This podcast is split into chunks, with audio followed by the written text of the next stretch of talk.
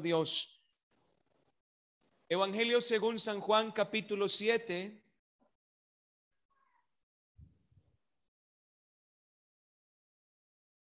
Amén. Evangelio según San Juan capítulo 7. A ver, yo quisiera que algún hermano me recuerde el título de la serie que estamos viendo hace ya cuatro domingos. A ver si alguno lo recuerda.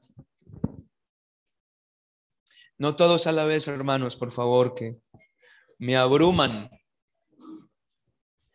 Estamos hablando acerca de los efectos de la llenura del Espíritu Santo.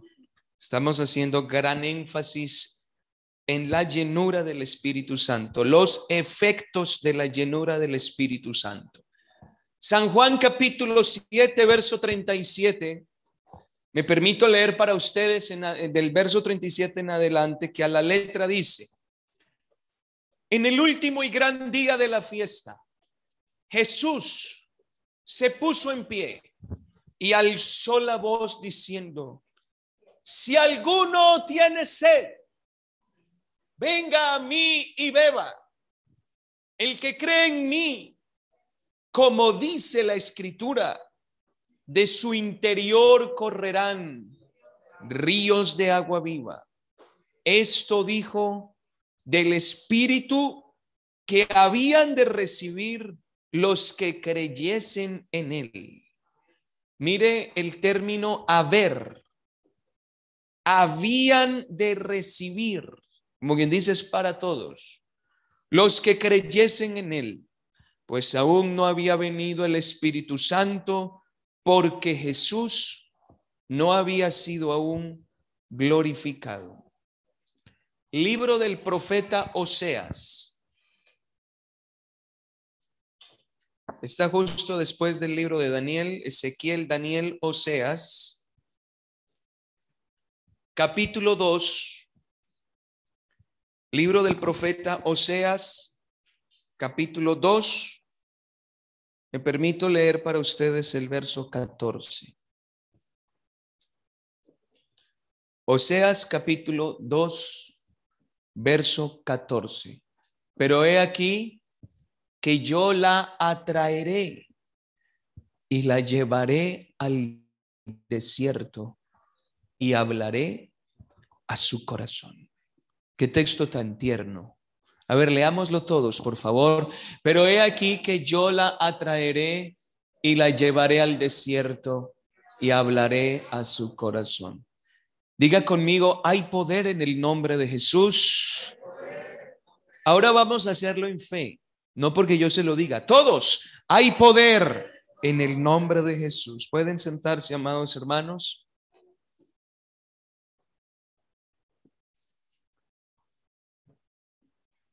Esta es la cuarta parte de la serie que estamos hablando sobre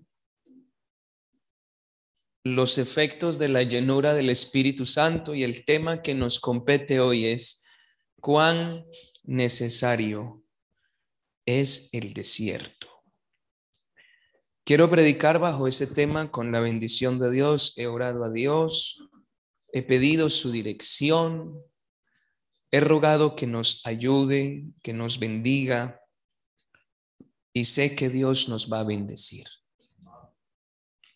Quiero motivar a todos los hermanos en esta mañana a permitir que la palabra de Dios nos llene, nos alimente, nos active la fe. Amén nos active la fe. A ser renovados. Y hay aquí hermanos que aún no han recibido el Espíritu Santo. Si hoy usted creyera de todo corazón, usted recibe el poder del Espíritu de Dios. Gracias, hermano Harold, por el amén. A ver, ¿alguien cree que alguien puede recibir el Espíritu Santo hoy? Es que aquí hay poder de Dios para todos. El desierto es uno de los lugares que más personas puede matar. si no se conocen los secretos para sobrevivir en él. Las altas temperaturas y la escasez de vegetación hace que una persona muera entre tres y cinco días. Como el 70% del cuerpo humano está compuesto por agua, las altas temperaturas hacen que se pierdan fluidos con mucha facilidad. Y la sed, que es un indicador que manda una señal al cerebro diciendo que se ha perdido el 1% de agua, cuando su cuerpo pierde el 1% de agua, siente sed. Se hace manifiesta la sed en poco tiempo. Y si no se tiene agua suficiente, la muerte es casi segura. La ausencia de agua en el desierto provoca que en el primer día haya dolores de cabeza y garganta irritada. En el segundo, en el segundo día, la boca seca y la sed es extrema. Al tercer día, los ojos se ven hundidos, la piel se reseca y aparece la fiebre. Al cuarto día hay insuficiencia renal y al quinto día se pierde el conocimiento, se entra en coma y termina llegando a la muerte. Cuando hay una situación extrema de sed, se hace lo que sea por encontrar agua. Porque esa es la máxima prioridad.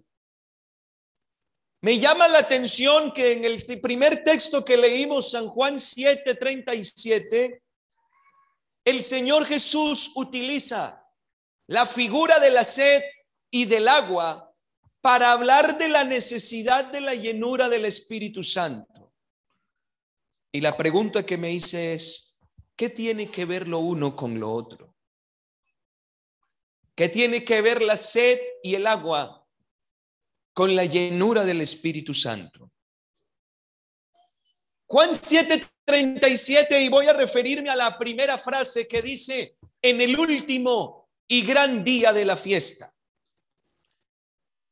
Se estaba celebrando la fiesta de los tabernáculos. Recordarán los hermanos que dos domingos atrás les hablé sobre la fiesta de Pentecostés y la fiesta anterior a Pentecostés, si alguien la recuerda las primicias. Y antes de la fiesta de las primicias había otra. A ver si recuerdan el orden. Pentecostés, antes venían las primicias. Y antes de las primicias se celebraba una muy famosa que todos conocen y cuando se la diga van a decir, ay, era esa la Pascua. En la Pascua, quiero recordarles para que sepan de qué vamos a hablar, en la Pascua se mataba un cordero de un año. La familia lo asaba al fuego, lo inmolaba y lo asaba y se lo comía con hierbas amargas, dando gracias a Dios que ese animalito ocupó el lugar de los primogénitos en Egipto y por eso no murieron. Después se celebraba la fiesta de las primicias. ¿Alguno recuerda qué pasaba en la fiesta de las primicias? ¿En qué consistía? Alguien que me levante la voz duro. Ahí, ah, véalo, véalo. Aquí, está, que se predica, guancho. La primera gavilla que aparecía en el campo, cuando se hacía siembra, la primera que aparecía la arrancaban y la traían en ofrenda a Dios para dar gracias por la provisión y la, y la cosecha que iba a venir. 50 días después de esta fiesta se celebraba otra. ¿Cómo se llamaba esa fiesta? 50 días después.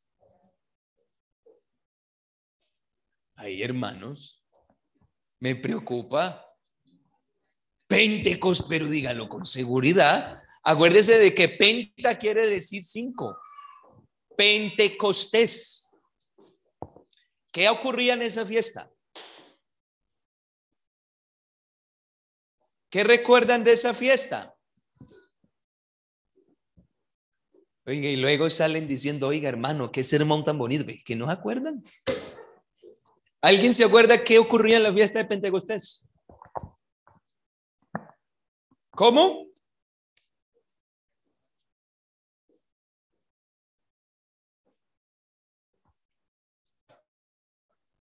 A ver, en Pentecostés sacaban la mejor harina de lo que habían recogido en la cosecha durante los 50 días. ¿Y qué hacían con esa harina? Hacían una masa y ¿qué traían a Dios?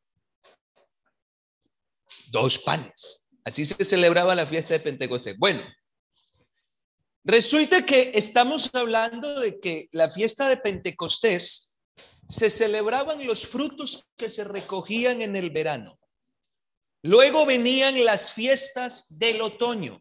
Así se le llama a tres de ellas.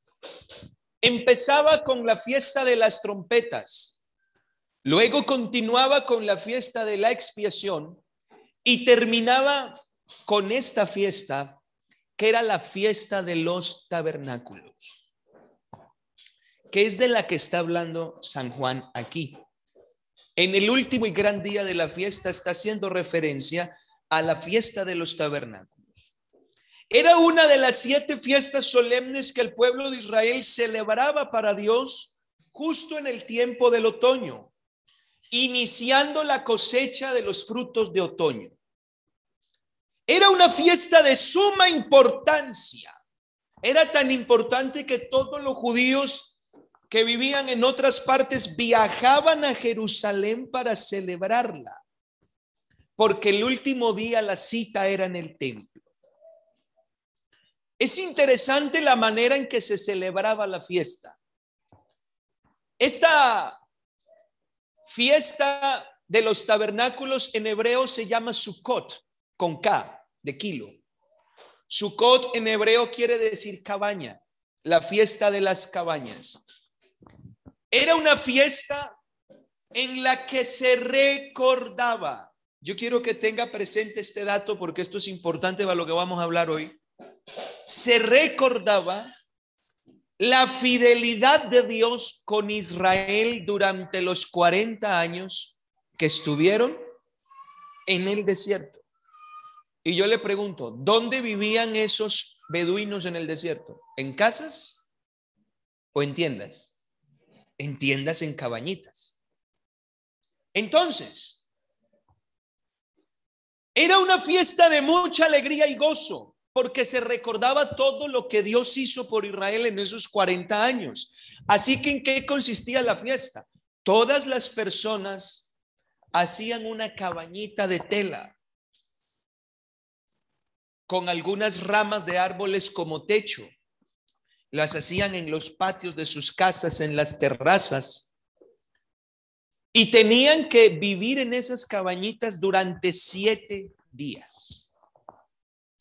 Tenían que recibir a las visitas en esas cabañas y todas las noches había festín. Esta fiesta está llena de simbolismos para recordar lo que Dios hizo en Israel durante esos 40 años en el desierto, porque al estar debajo de esa carpita estaban recordando a sus antepasados que habían vivido 40 años en puras carpas, con el teniendo de suelo la arena caliente y todos los milagros que Dios hizo para ellos en ese tiempo. Es más, hoy en día esa es una de las fiestas que más se celebra en Israel. Coloque en internet o en YouTube la fiesta de Sukkot o fiesta de los tabernáculos en Israel. Usted verá cómo la celebra. Resulta que Se está hablando del último y gran día de la fiesta. Se está hablando de esta fiesta que duraba siete días. ¿Qué ocurría en el último día? Unos cuantos siglos antes de Cristo se había desarrollado una tradición ese día en el que el sumo sacerdote tomaba, voy a hacer aquí un, una, figura. Tomaba un recipiente de oro, se me está cayendo la ofrenda, el oro se está cayendo ahí. Venga, no, cambiémosla por esa, tomaba un recipiente de oro delante de todo el pueblo porque el pueblo se reunía en el templo ese día. Y el sumo sacerdote iba con una procesión de gente y sacerdotes hasta el estanque de Siloé. Él iba hasta allá con el recipiente de oro, llegaba al estanque, llenaba el estanque de agua, el estanque, jarro este de agua, y volvía en dirección al templo con el jarrón de oro lleno de agua. Y mientras volvía, volvía en medio de una procesión festiva. La gente cantaba, alababa mientras el sumo sacerdote iba con el jarrón de oro lleno de agua. Esa es una tradición que nació unos cuantos siglos antes de Cristo y eso era lo que estaba pasando en ese momento.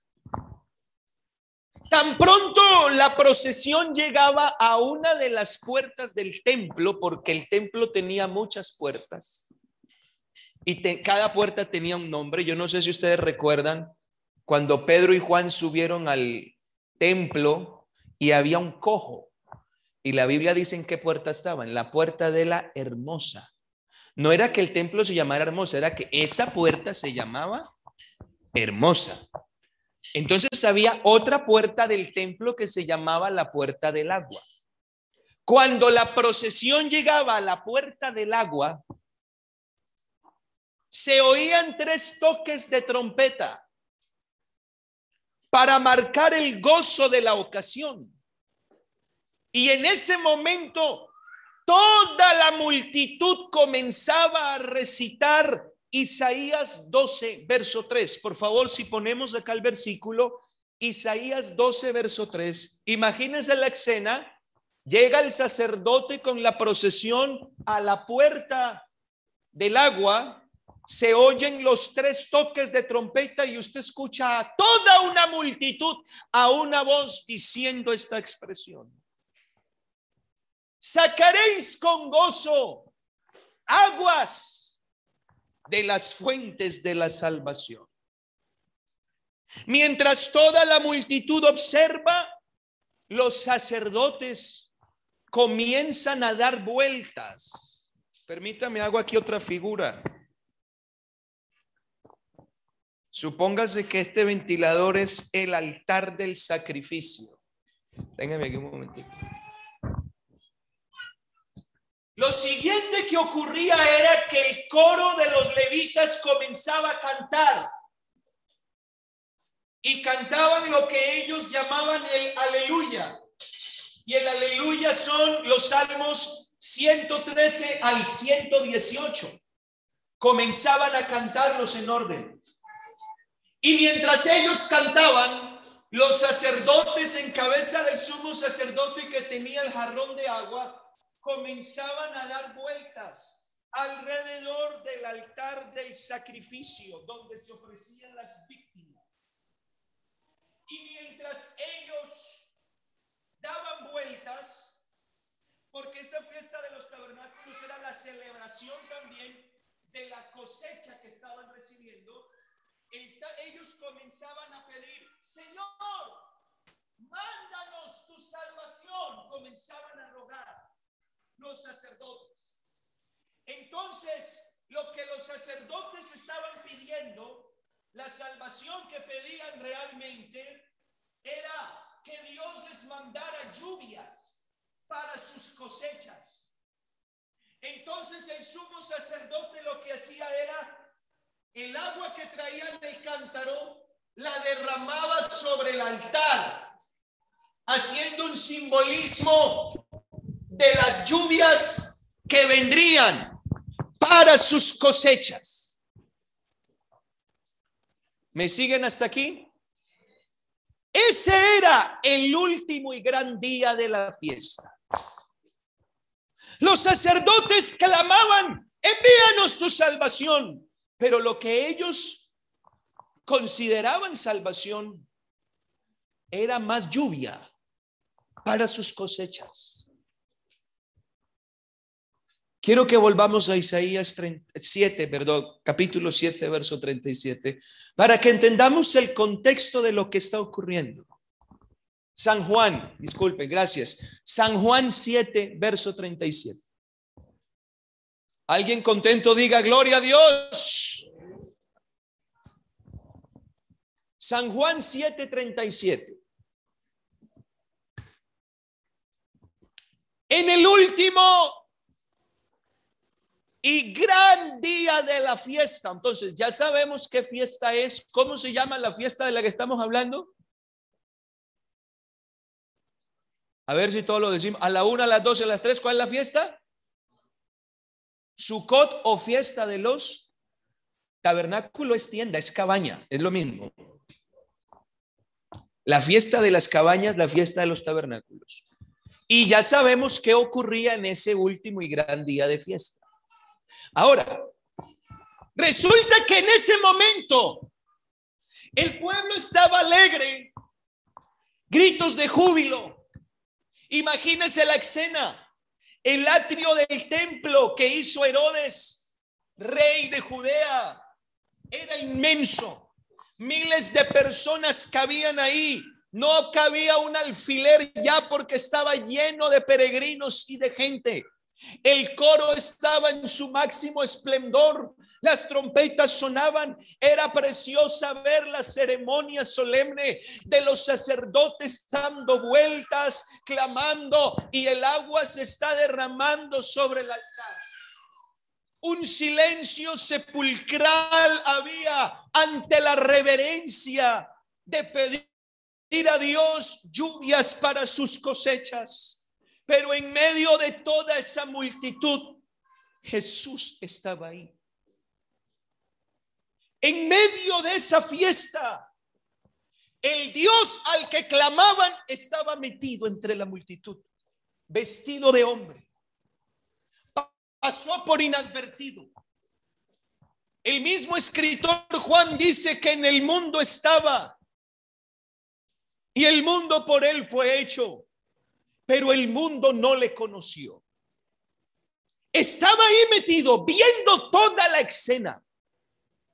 Jesús estaba viendo eso. Y casi que pude percibir el dolor que sintió Cristo. ¿Dolor por qué? Déjeme explicarle. Los sacerdotes, a ver, recordemos, ¿para qué era la fiesta de los tabernáculos? ¿Cuál era la, la intención de la fiesta? ¿Qué era, hermanos? Alguien que lo diga durito. No me enojo. ¿En dónde? Recordar lo que Dios había hecho con sus antepasados en el desierto. Esa era la intención de la fiesta. ¿Lo tenemos claro? ¿Estamos hasta aquí? Por eso se metían en los tabernáculos que hacían. Esa era la intención. No olvidar lo que Dios había hecho en el desierto, pero resulta que estaban haciendo una ceremonia que no tenía nada que ver con recordar lo que Dios había hecho en el desierto. Porque lo que estaban pidiendo era más lluvia para sus cosechas, para las cosechas que ya tenían. Y yo le pregunto, ¿qué cosechas se habían en el desierto?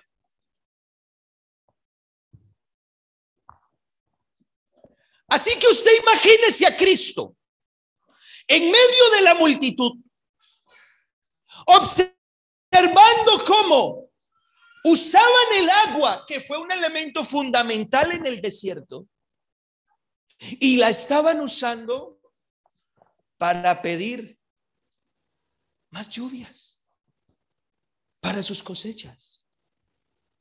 En lugar de recordar que en esos 40 años Dios les había dado agua a sus antepasados. A ver si algún lector de la Biblia recuerda cómo. ¿Cómo Dios le dio agua a Israel en el desierto? por medio de la roca. Quiere decir que lo que estaban haciendo no tenía nada que ver con recordar la obra de Dios en el desierto. Y había un dolor en Cristo viendo la escena. Y fue tanto el dolor que en medio de los cánticos, en medio de las altas voces de los sacerdotes, dice que Jesús no aguantó. Le tocó ponerse de pie y alzó la voz. Porque Juan no escribió y gritó, pero es que para que escucharan a Jesús, Jesús tenía que gritar de una manera que superara la voz de los sacerdotes, que no eran uno ni diez, que superara el cántico de los levitas y el toque de las trompetas y el murmullo de la multitud. Así que el grito que estamos escuchando acá es un grito desgarrador. Es un grito que se eleva por encima de esas voces. Es un sonido que corta el viento y entra en el tímpano de todos los hombres y mujeres que estaban allí mandándolos a callar. Y fue como un grito para hacerlos recordar. Porque estamos en estas fiestas para recordar lo que Dios hizo. Y resulta que Jesús, al pegar este grito y mencionar la sed, y mencionar el agua para beber.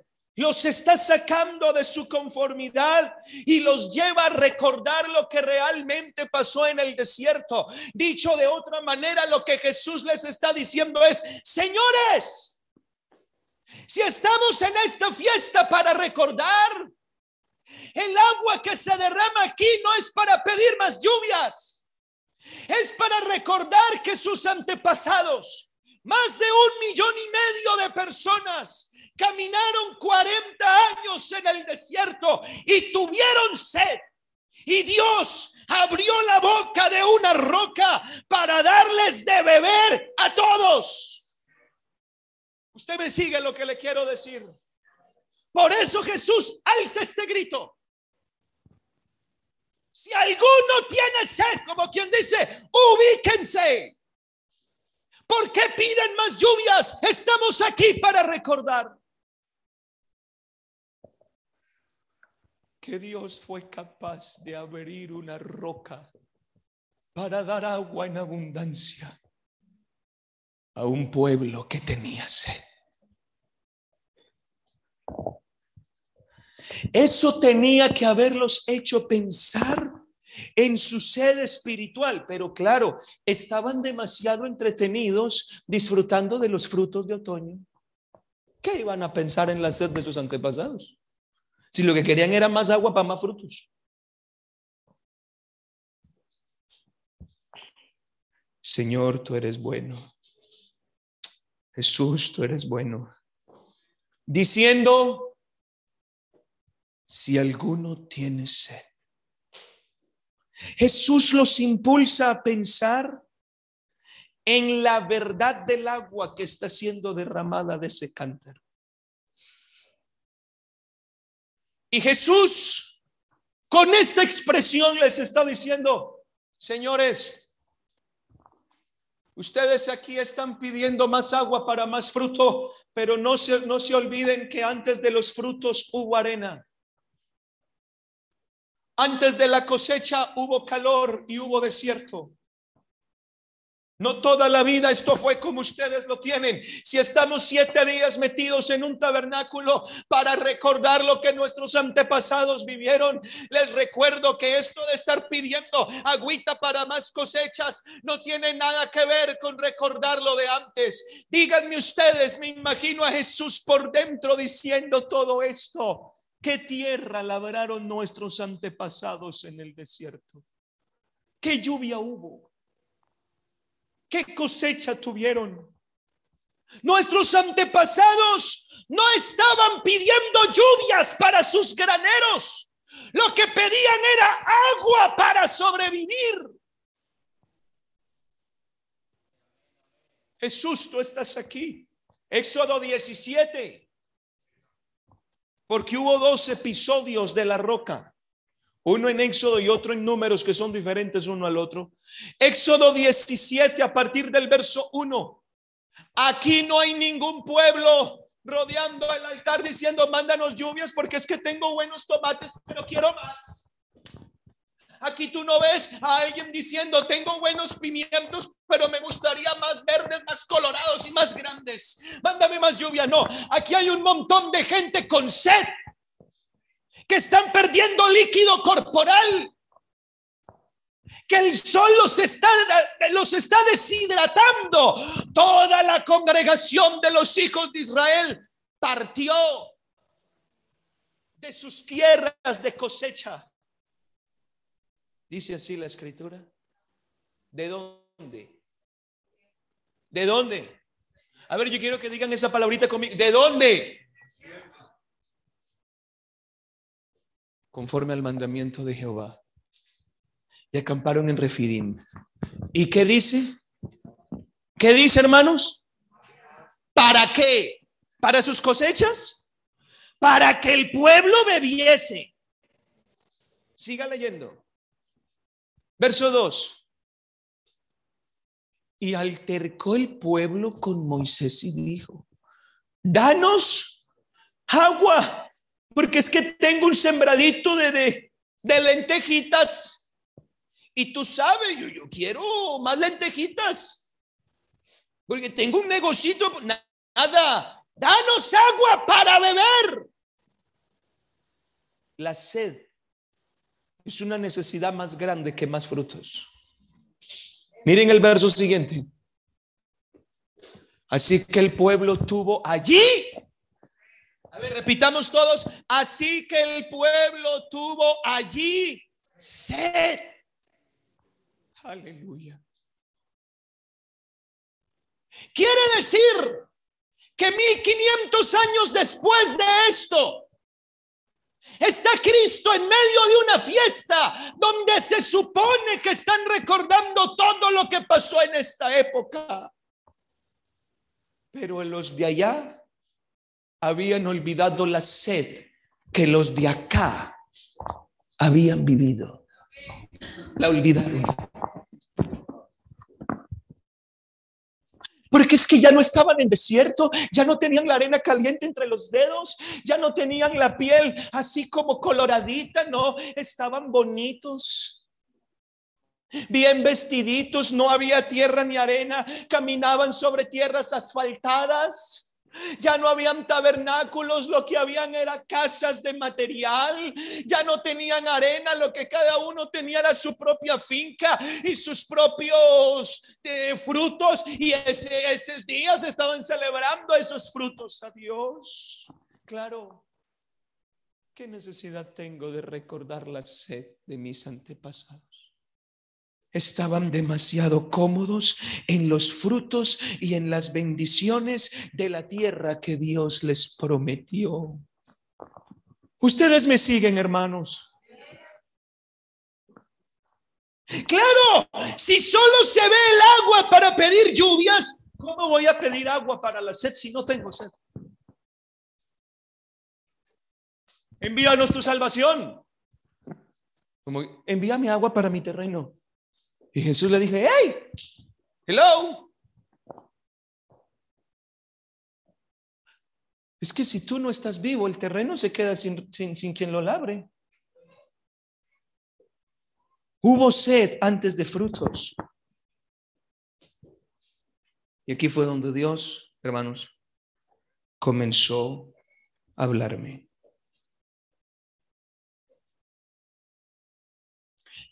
Cuando hemos llegado a Cristo, nuestra vida ha cambiado. Eso es seguro. Ayer estuve predicando en una iglesia de acá del distrito, me invitaron a un evento en Oporto.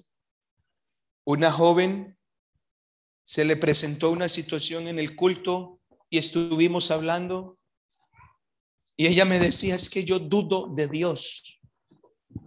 Y yo le dije, ¿cuánto llevas de bautizada? Y me dijo, no es que no me he hecho bautizar, me voy a bautizar en la, en la siguiente tanda y ya me bautizo. Pero usted la veía, era una pentecostal de pie a cabeza. Y yo le dije, ¿cuánto tiempo llevas en la iglesia viniendo? Me dice, ya como ocho meses. Yo le dije, ¿tú eras así hace ocho meses? Me dijo, en absoluto, yo era otra persona. Ahí está la prueba. Dios sí cambia, Dios sí transforma, Dios sí limpia, Dios transforma.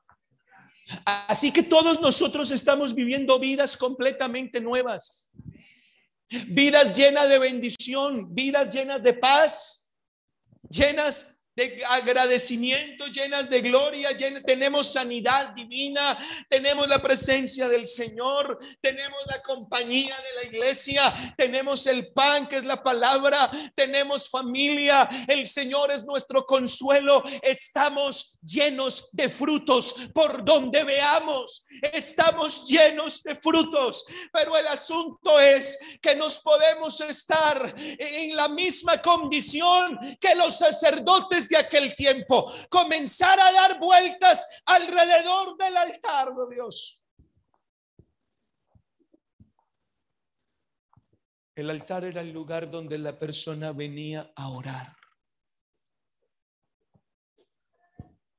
Y estamos dando vueltas y vueltas, pero para pedir más bendición.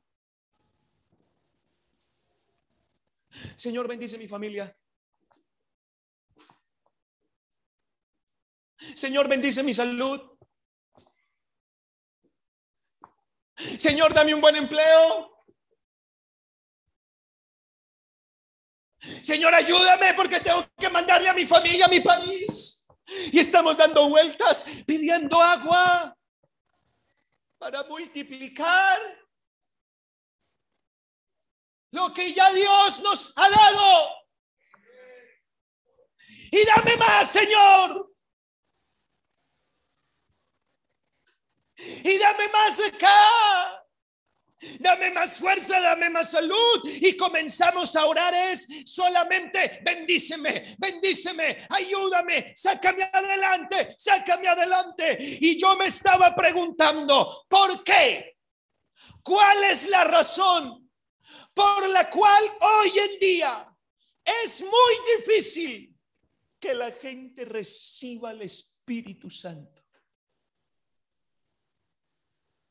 Por la misma razón que Jesús encontró. ¿Para qué necesitan agua espiritual si no hay sed espiritual? Y Jesús dijo que el Espíritu Santo, según Juan capítulo 7, es agua que sacia la sed. A ver, les recuerdo y ojalá esta palabra se les meta en los oídos y les entre en cada neurona de su cerebro. El Espíritu Santo es agua que sacia la sed. Agua que sacia la sed.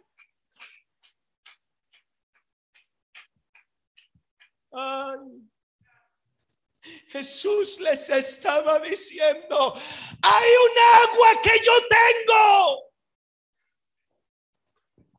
pero no es para multiplicarle la bendición, sino para saciar una sed que usted tiene que tener. Pero claro, estamos en una época donde no hay sed. No hay necesidad de recibir el Espíritu Santo. Es una época donde se recuerdan muchas acciones de Dios, pero donde no hay sed. Claro, como no atravesamos por desiertos.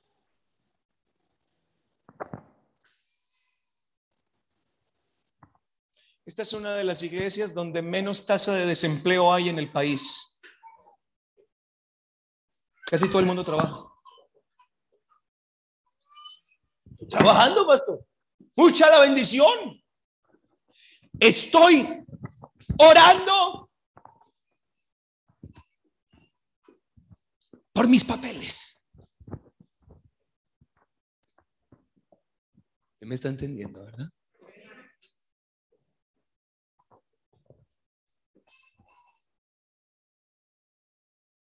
Pastor, ¿y es que está mal eso? No.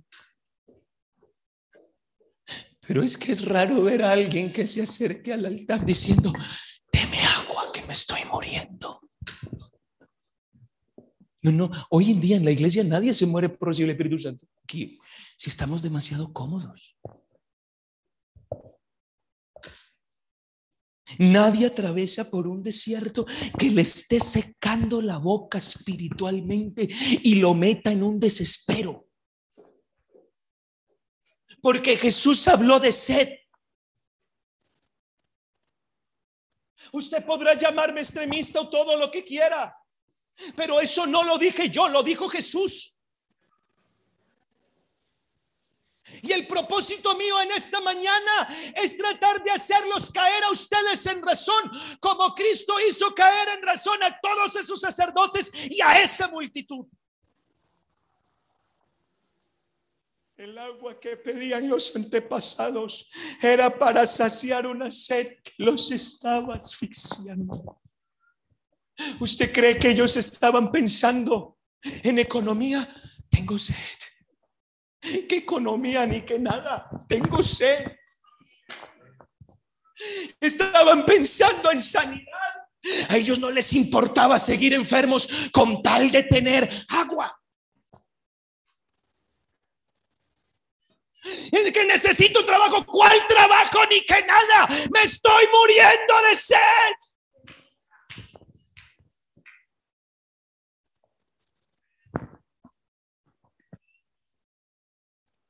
Oye, ¿será que montamos un negocio? ¿Qué negocio ni que nada? Tengo la boca seca. No puedo dormir de la sed. No puedo. El calor me está asfixiando. Me imagino ellos echándose aire. ¿Quiere comer? No, no, no, no quiero comer, quiero agua.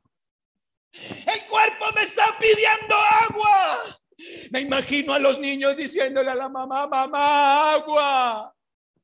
Hasta los niños tenían sed. Hasta los animales bramaban por agua. No había tiempo para ninguna otra necesidad. No había tiempo para ninguna otra cosa. Solo querían saciar la sed. Si alguien entra en un desierto donde no hay agua por ninguna parte, solo hay un pensamiento en su cabeza. ¿Cuál es? Dígamelo. Usted no vive en un desierto. Alcalá no es un desierto. ¿O sí? ¿Usted aquí cuántas dunas de arena está viendo? Y si el sol le está pegando muy duro en verano, se mete a Lodonel y se mete debajo de todas las palmeras y ya. Dígame qué sombra había en el desierto. Yo quisiera hablarte del amor de Cristo, pues en él hay un amigo fuerte y fiel. Claro, aquí no hay desiertos, así que el agua es rica, sabrosa, pero, pero como que en verano. Ahora El pueblo de Israel no estaba pidiendo un lujo, estaba pidiendo agua para vivir. Miren hermanos, Dios comenzó a martillarme el corazón toda la semana. Y les hablo con toda la autoridad del Espíritu, sin temor a equivocarme. No pretendo rayar con el pensamiento de alguno acá. Y si usted lleva muchos años de convertido, no me asustan sus años de convertido. Porque la palabra de Dios es más poderosa que su trayectoria. Y usted como hombre o mujer de Dios que lleva mucho tiempo, debiera saber que usted es el primero en que debe ser maduro. Y no portarse como los arrogantes que dicen, eso ya lo sé.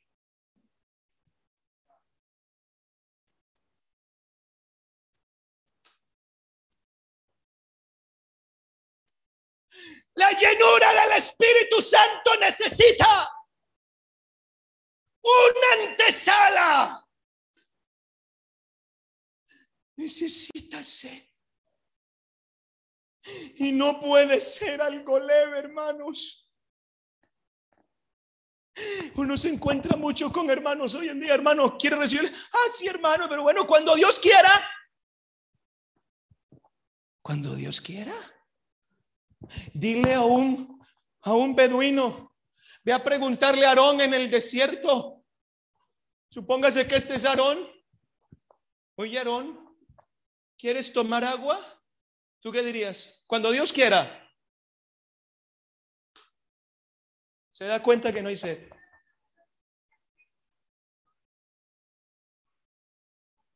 No puede ser algo leve. No puede ser un deseo remoto. Tiene que ser un deseo, escúcheme bien, lo recalco mucho, desesperante. Lo voy a repetir, no para que me diga amén, sino para que se le meta en el alma. Tiene que ser una necesidad que si no se sacia, me siento morir. Una necesidad que es una urgencia. No se ha exagerado, pastor Claro. No estás en desiertos. Oh, No estás en desiertos. Yo he escuchado a muchos pastores decir, hay que anhelar el Espíritu Santo, pero no, no, te angusties. Y le voy a ser sincero, yo creía eso. Porque uno le dice a la gente, el Espíritu Santo es para todos. Y sí es verdad. El Espíritu es para todos, pero el mismo que dijo que el Espíritu es para todos, también dijo que se necesita sed. También lo dijo. También dijo que se necesita sed. Y esta semana me tocó que Dios rompiera el molde de lo que yo creía y me hiciera entender que la iglesia tiene que quitarse conceptos de la cabeza y entender que no habrá Espíritu Santo. Óigame, no habrá espíritu si primero no hay una sed desbordada.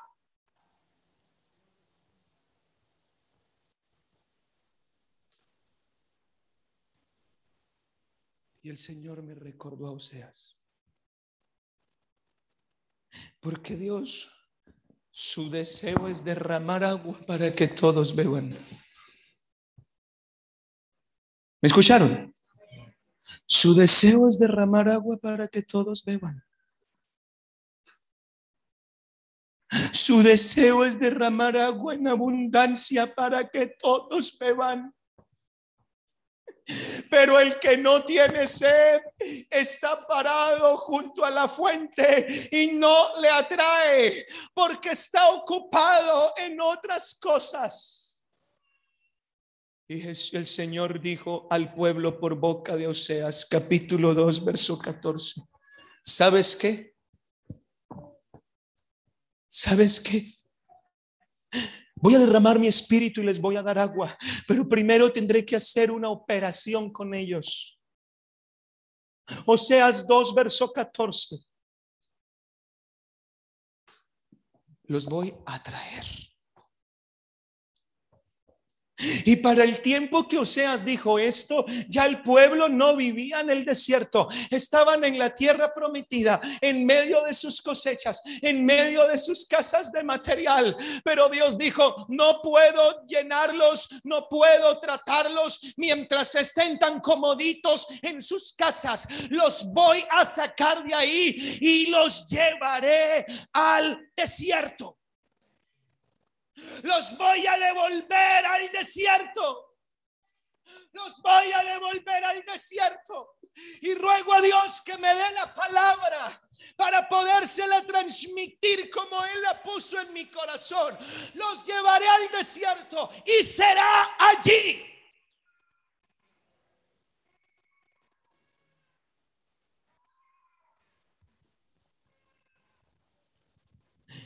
Hermanos, iglesia en Alcalá de Henares, el agua del Espíritu Santo se ha derramado en abundancia. Desde que el día de Pentecostés se inauguró esa roca. Y ha fluido el Espíritu Santo durante dos milenios. Pero esa roca está ubicada en el desierto. Amada iglesia, ¿dónde está la sed por el Espíritu? ¿Dónde está el anhelo por la gloria de Dios? ¿Dónde está el desespero porque Dios nos toque? ¿Dónde están esas oraciones de esa mujer mientras hace aseo en su casa? O ese hermano que está trabajando y mientras está trabajando, lo único que pide es dame agua, Señor. Y no tiene documentos de pronto su niño está enfermo, de pronto está pasando situaciones, pero su máxima necesidad es lléname del Espíritu Santo.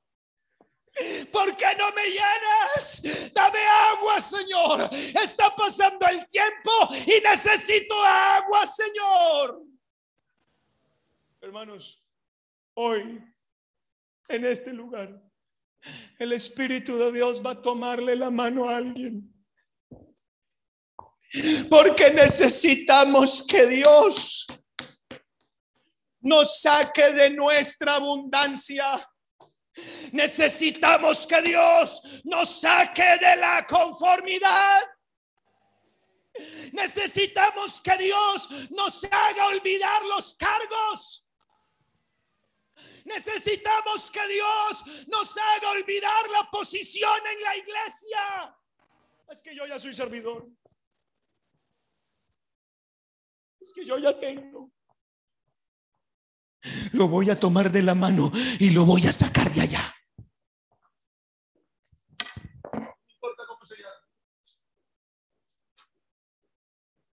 Pero es que hay agua para derramar si no se derrama porque todo el mundo está vienen al culto, cantan como si no tienen sed,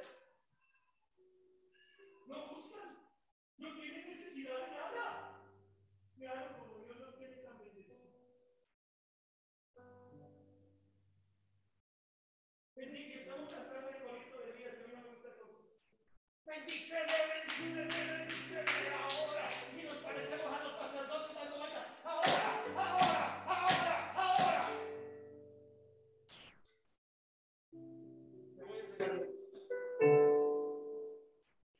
voy a sacar de ese pensamiento egoísta, de tu comodidad cristiana. Te voy a sacar de todos los títulos y de todo lo que tratas y te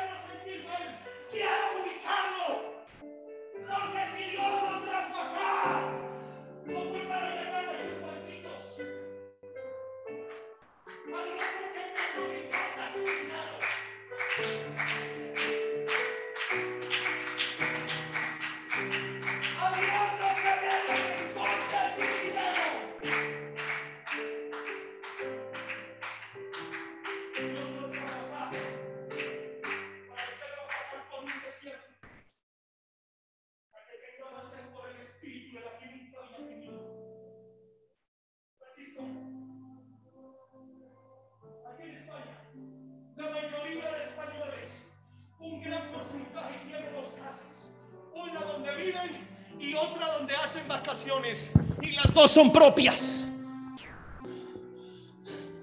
¿Qué sed del Espíritu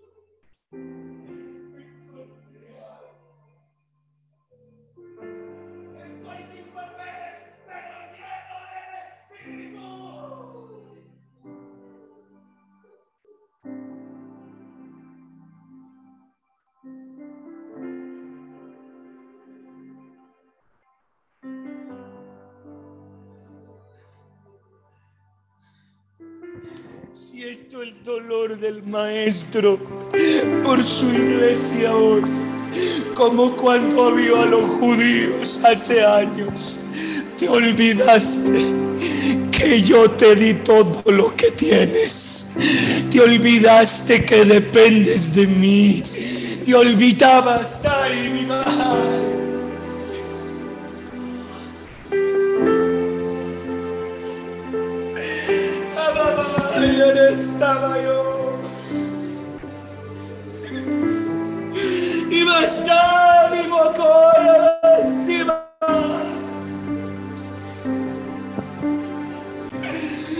olvidaste que te lo he dado todo. Te olvidaste que te he sostenido. Te olvidaste que mi función es saciar tu sed. Y es posible que ya hayan algunos acá llenos del Espíritu porque ya bebieron. Pero te está olvidando, ¿verdad? Te voy a dar un paseito. Te voy a sacar del cargo a ti. Quiero que llores como si nunca hubiera, si no hubiera sentido eso.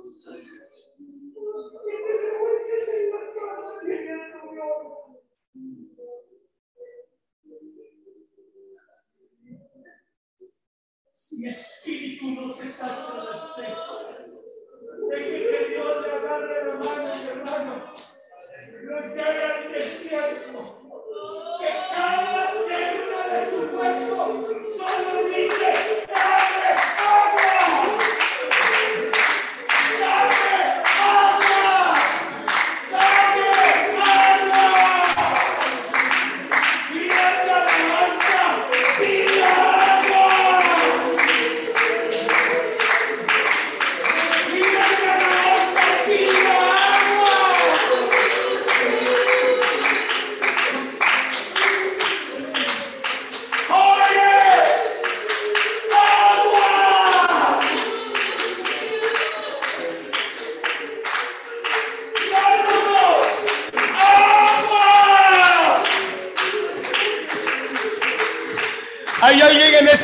Que la boca se le está secando.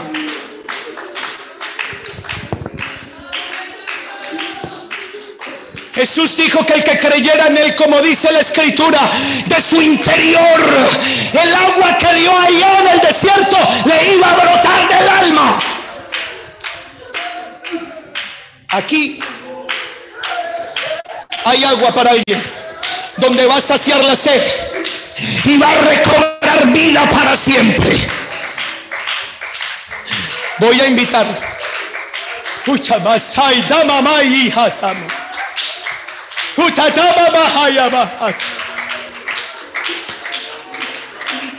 ¿Dónde está ese sediento de verdad que ha creído el poder de la palabra y que no va a pasar?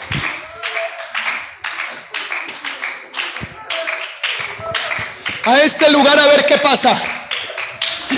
Va a buscar la roca como de lugar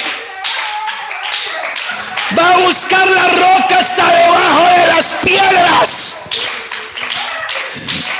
Va a buscar la roca, pero de que bebe, bebe. ¿Dónde está ese sediento? ¿Dónde está ese sediento? ¿Dónde está ese sediento? Hay agua para alguien esta mañana. Istaba Hokayi Hasama Uyataba ahí te agua sale.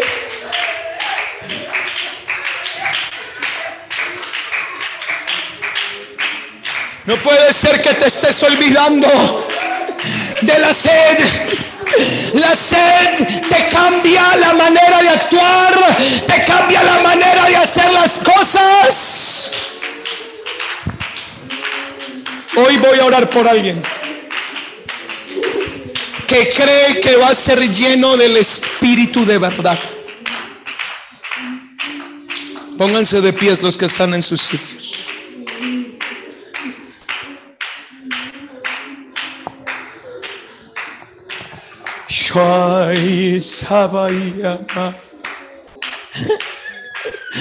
Yo le pregunto a estos que están en el altar, ¿es el clamor de alguien con sed?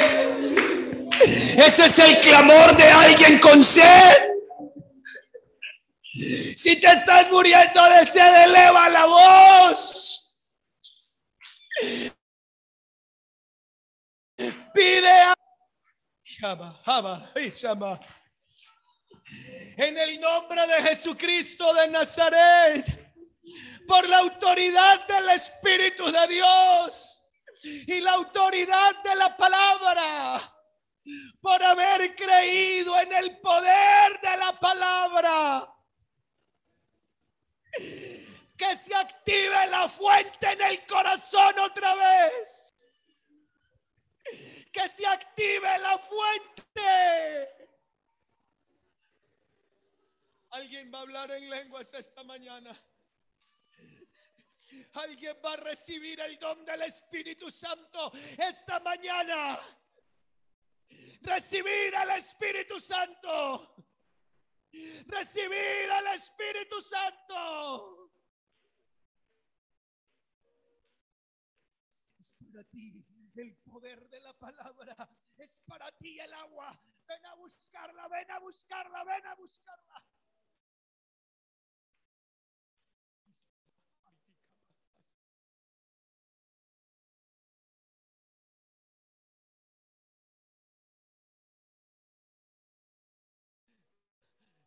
Estamos imponiendo manos en el nombre de Jesús, como lo dice la palabra.